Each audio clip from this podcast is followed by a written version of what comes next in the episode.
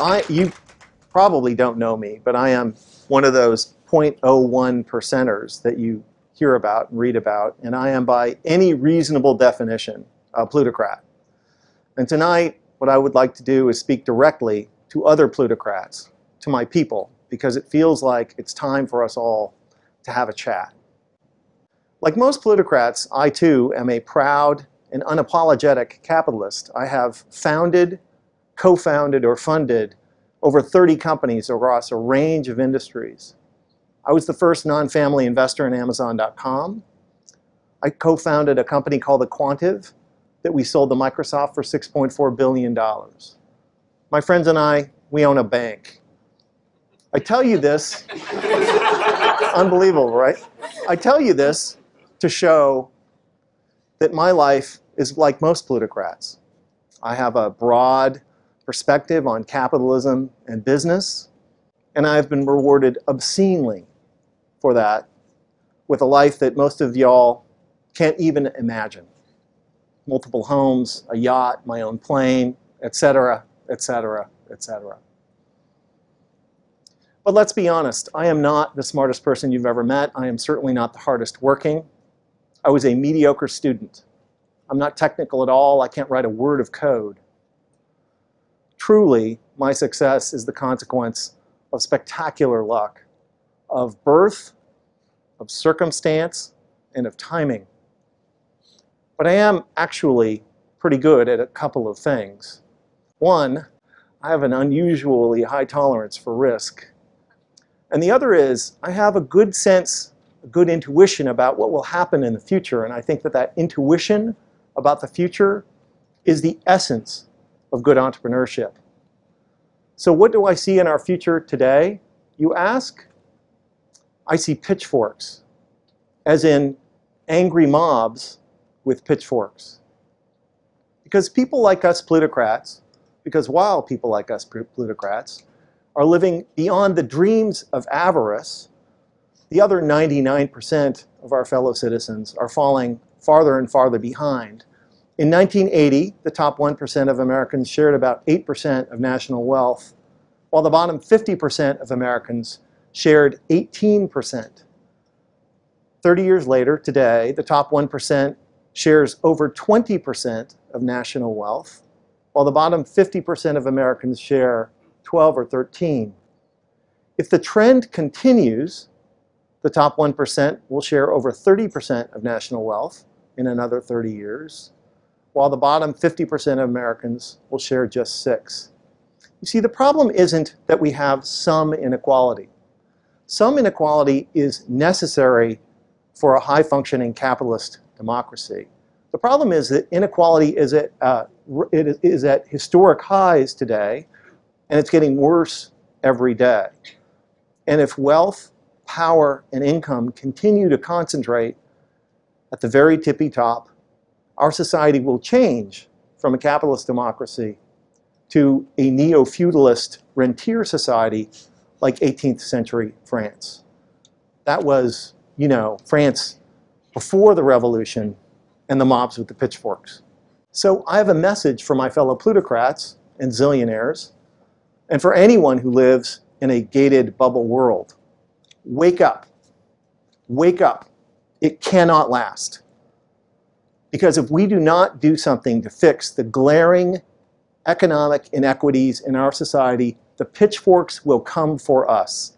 For no free and open society can long sustain this kind of rising economic inequality. It has never happened. There are no examples. You show me a highly unequal society and I will show you a police state or an uprising. The pitchforks will come for us if we do not address this. It's not a matter of if, it's when. And it will be terrible when they come for everyone, but particularly for people like us plutocrats. I know I must sound like some liberal do-gooder, I'm not. I'm not making a moral argument that economic inequality is wrong. What I'm, what I'm arguing is that rising economic inequality is stupid and ultimately self-defeating.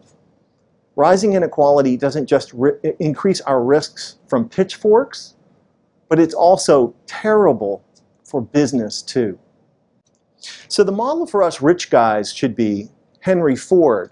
When Ford famously introduced the $5 day, which was twice the prevailing wage at the time, he didn't just increase the productivity of his factories, he converted exploited auto workers who were poor into a thriving middle class who could now afford to buy the products that they made. Ford intuited what we now know is true, that an economy is best understood as an ecosystem and characterized by the same kinds of feedback loops you find in a natural ecosystem. A feedback loop between customers and businesses. Raising wages increases demand, which increases hiring, which in turn increases wages and demand and profits. And that virtuous cycle of increasing prosperity is precisely what is missing from today's uh, uh, economic recovery. And this is why we need to put behind us the trickle-down policies that so dominate both political parties and embrace something I call middle-out economics. Middle-out economics rejects the neoclassical economic idea that economies are efficient, linear, mechanistic, that they tend towards equilibrium and fairness, and instead embraces the 21st century idea that economies are complex, adaptive, ecosystemic, that they tend away from equilibrium and toward inequality, that they're not efficient at all, but are effective if well managed. This 21st century perspective allows you to clearly see that capitalism does not work by effectively allocating existing resources. It works by effectively creating new solutions to human problems. The genius of capitalism is that it is an evolutionary solution-finding system. It rewards people for solving other people's problems. The difference between a poor society and a rich society, obviously, is the degree to which that society has generated solutions in the form of products for its citizens. The sum of the solutions that we have in our society really is our prosperity. And this explains why companies like Google and Amazon and Microsoft and Apple and the entrepreneurs who created those companies have contributed so much to our nation's prosperity. This 21st century uh, uh, perspective also makes clear that what we think of as economic growth is best understood as the rate at which we solve problems. But that rate is totally dependent upon how many, how many problem solvers, diverse, able problem solvers we have, and thus how many of our fellow citizens actively participate, both as entrepreneurs who can offer solutions and as customers who consume them. But this maximizing participation thing doesn't happen by accident. It doesn't happen by itself. It requires effort and investment, which is why all high, highly prosperous capitalist democracies are characterized by massive investments in the middle class and the infrastructure that they depend on. We plutocrats need to get this trickle-down economics thing behind us. This idea that the better we do, the better everyone else will do. It's not true. How could it be? I earn a thousand times the median wage, but I do not buy a thousand times as much stuff, do I? I actually bought two pairs of these pants, what my partner Mike calls my manager pants. I could have, I could have bought 2,000 pairs, but what would I do with them? How many haircuts can I get? How often can I go out to dinner? no matter how wealthy a few plutocrats get, we can never drive a great national economy. Only a thriving middle class can do that. There's nothing to be done, my plutocrat friends might say. Henry Ford was in a different time. Maybe we can't do some things. maybe we can do some things. June 19th, 2013, Bloomberg published an article I wrote called The Capitalist Case for a $15 Minimum Wage. The good, the good people at Forbes magazine, among my biggest admirers, called it Nick Hanauer's near insane proposal. And yet, just 350 days after that article was published, Seattle's Mayor Ed Murray signed into law an ordinance raising the minimum wage in Seattle to $15 an hour, more than double what the prevailing federal $7.25 rate is. How did this happen? Reasonable people might ask. It happened because a group of us reminded the middle class that they are the source of growth and prosperity in capitalist economies. We reminded them that when workers have more money, businesses have more customers and need more employees. We reminded them that when businesses pay workers a living wage, taxpayers are relieved of the burden of funding the poverty programs like food stamps and medical assistance and rent assistance that those workers need. We reminded them that low-wage work workers make terrible taxpayers and that when you raise the minimum wage for all businesses, all businesses benefit, yet all can compete. Now, the orthodox reaction, of course, is raising the minimum wage costs jobs, right? Your politicians always echoing that trickle-down idea by saying things like, well, if you raise the price of employment, guess what happens? You get less of it. Are you sure? Because there's some contravening evidence. Since 1980, the wages of CEOs in our country have gone from about 30 times the median wage to 500 times. That's raising the price of employment. And yet, to my knowledge, I have never seen a company outsource its CEO's job, automate their job, export the job to China.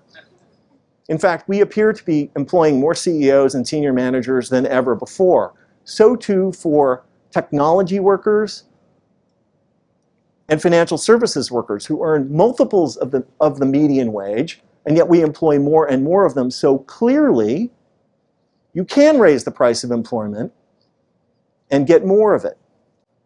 I know that most people think that the $15 minimum wage is this insane, risky economic experiment. We disagree. We believe that the $15 minimum wage in Seattle is actually the continuation of a logical economic policy that is allowing our city to kick your city's ass. Because you see, Washington state already has the highest minimum wage of any state in the nation. We pay all workers $9.32, which is almost 30% more than the federal minimum of $7.25. But crucially, 427% more than the federal tipped minimum of $2.13. If trickle-down thinkers were right, then Washington state should have massive unemployment. Seattle should be sliding into the ocean. And yet, Seattle is the fastest growing big city in the country. Washington state is generating small business jobs at a higher rate than any other major state in the nation. The restaurant business in Seattle, booming. Why? Because the fundamental law of capitalism is when workers have more money, businesses have more customers and need more workers. When restaurants pay restaurant workers enough so that even they can afford to eat in restaurants, that's not bad for the restaurant business. That's good for it, despite what some restaurateurs may tell you. Is it more complicated than I'm making out? Of course it is. There are a lot of dynamics at play. But can we please stop insisting that if low-wage workers earn a little bit more, unemployment will skyrocket and the economy will collapse? There is no evidence for it. The most insidious thing about trickle-down economics is not the claim that if the rich get richer, everyone is better off. It is the claim made by those who oppose any increase in the minimum wage that if the poor get richer, that will be bad for the economy. This is nonsense. So can we please dispense with this rhetoric that says that rich guys like me and my plutocrats friends made our country. We plutocrats know, even if we don't like to admit it in public, that if we had been born somewhere else, not here in the United States, we might very well be just some dude standing barefoot by the side of a dirt road selling fruit. It's not that they don't have good entrepreneurs in other places, even very, very poor places. It's just that that's all that those entrepreneurs, customers can afford. So here's an idea for a new kind of economics, a new kind of politics that I call new capitalism. Let's acknowledge that capitalism beats the alternatives, but also that the more people we include, both as entrepreneurs and as customers, the better it works. Let's by all means shrink the size of government, but not by slashing the poverty programs, but by ensuring that workers are paid enough so that they actually don't need those programs. Let's invest enough in the middle class to make our economy fairer and more inclusive, and by fairer, more truly competitive. And by more truly competitive, more able to generate the solutions to human problems that are the true drivers of growth and prosperity. Capitalism is the greatest social technology ever invented for creating pros prosperity in human societies if it is well managed. But capitalism, because of the fundamental multiplicative dynamics of complex systems, tends towards inexorably inequality, concentration, and collapse.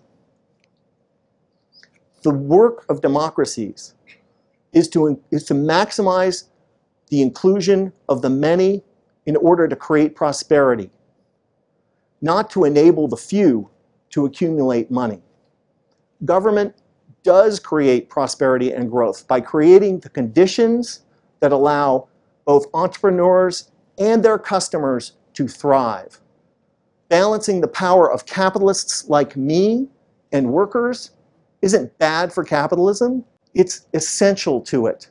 Programs like a reasonable minimum wage, affordable health care, paid sick leave, and the progressive taxation necessary, necessary to pay for the important infrastructure in necessary to the middle class like education, R&D.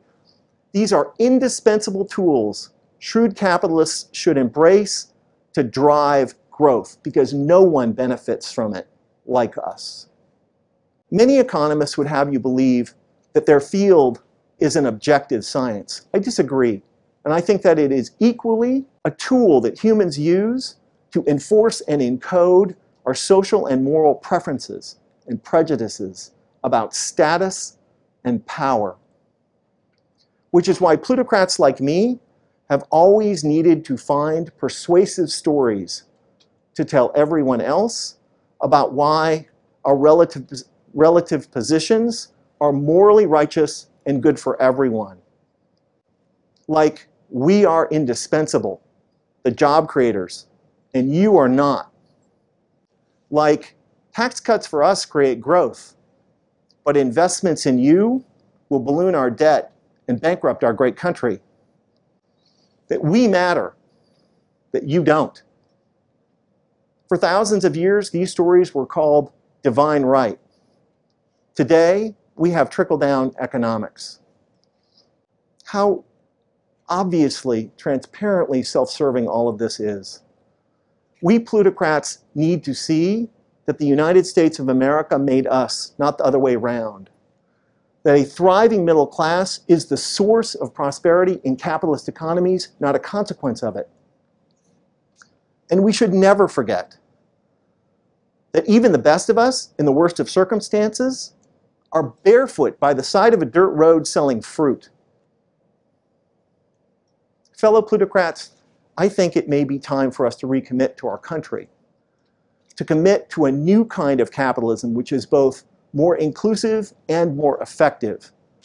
A capitalism that will ensure that America's economy remains the most dynamic and prosperous in the world. Let's secure the future for ourselves, our children, and their children. Or alternatively, we could do nothing. Hide in our gated communities and private schools. enjoy our planes and yachts. They're fun. And wait for the pitchforks. Thank you.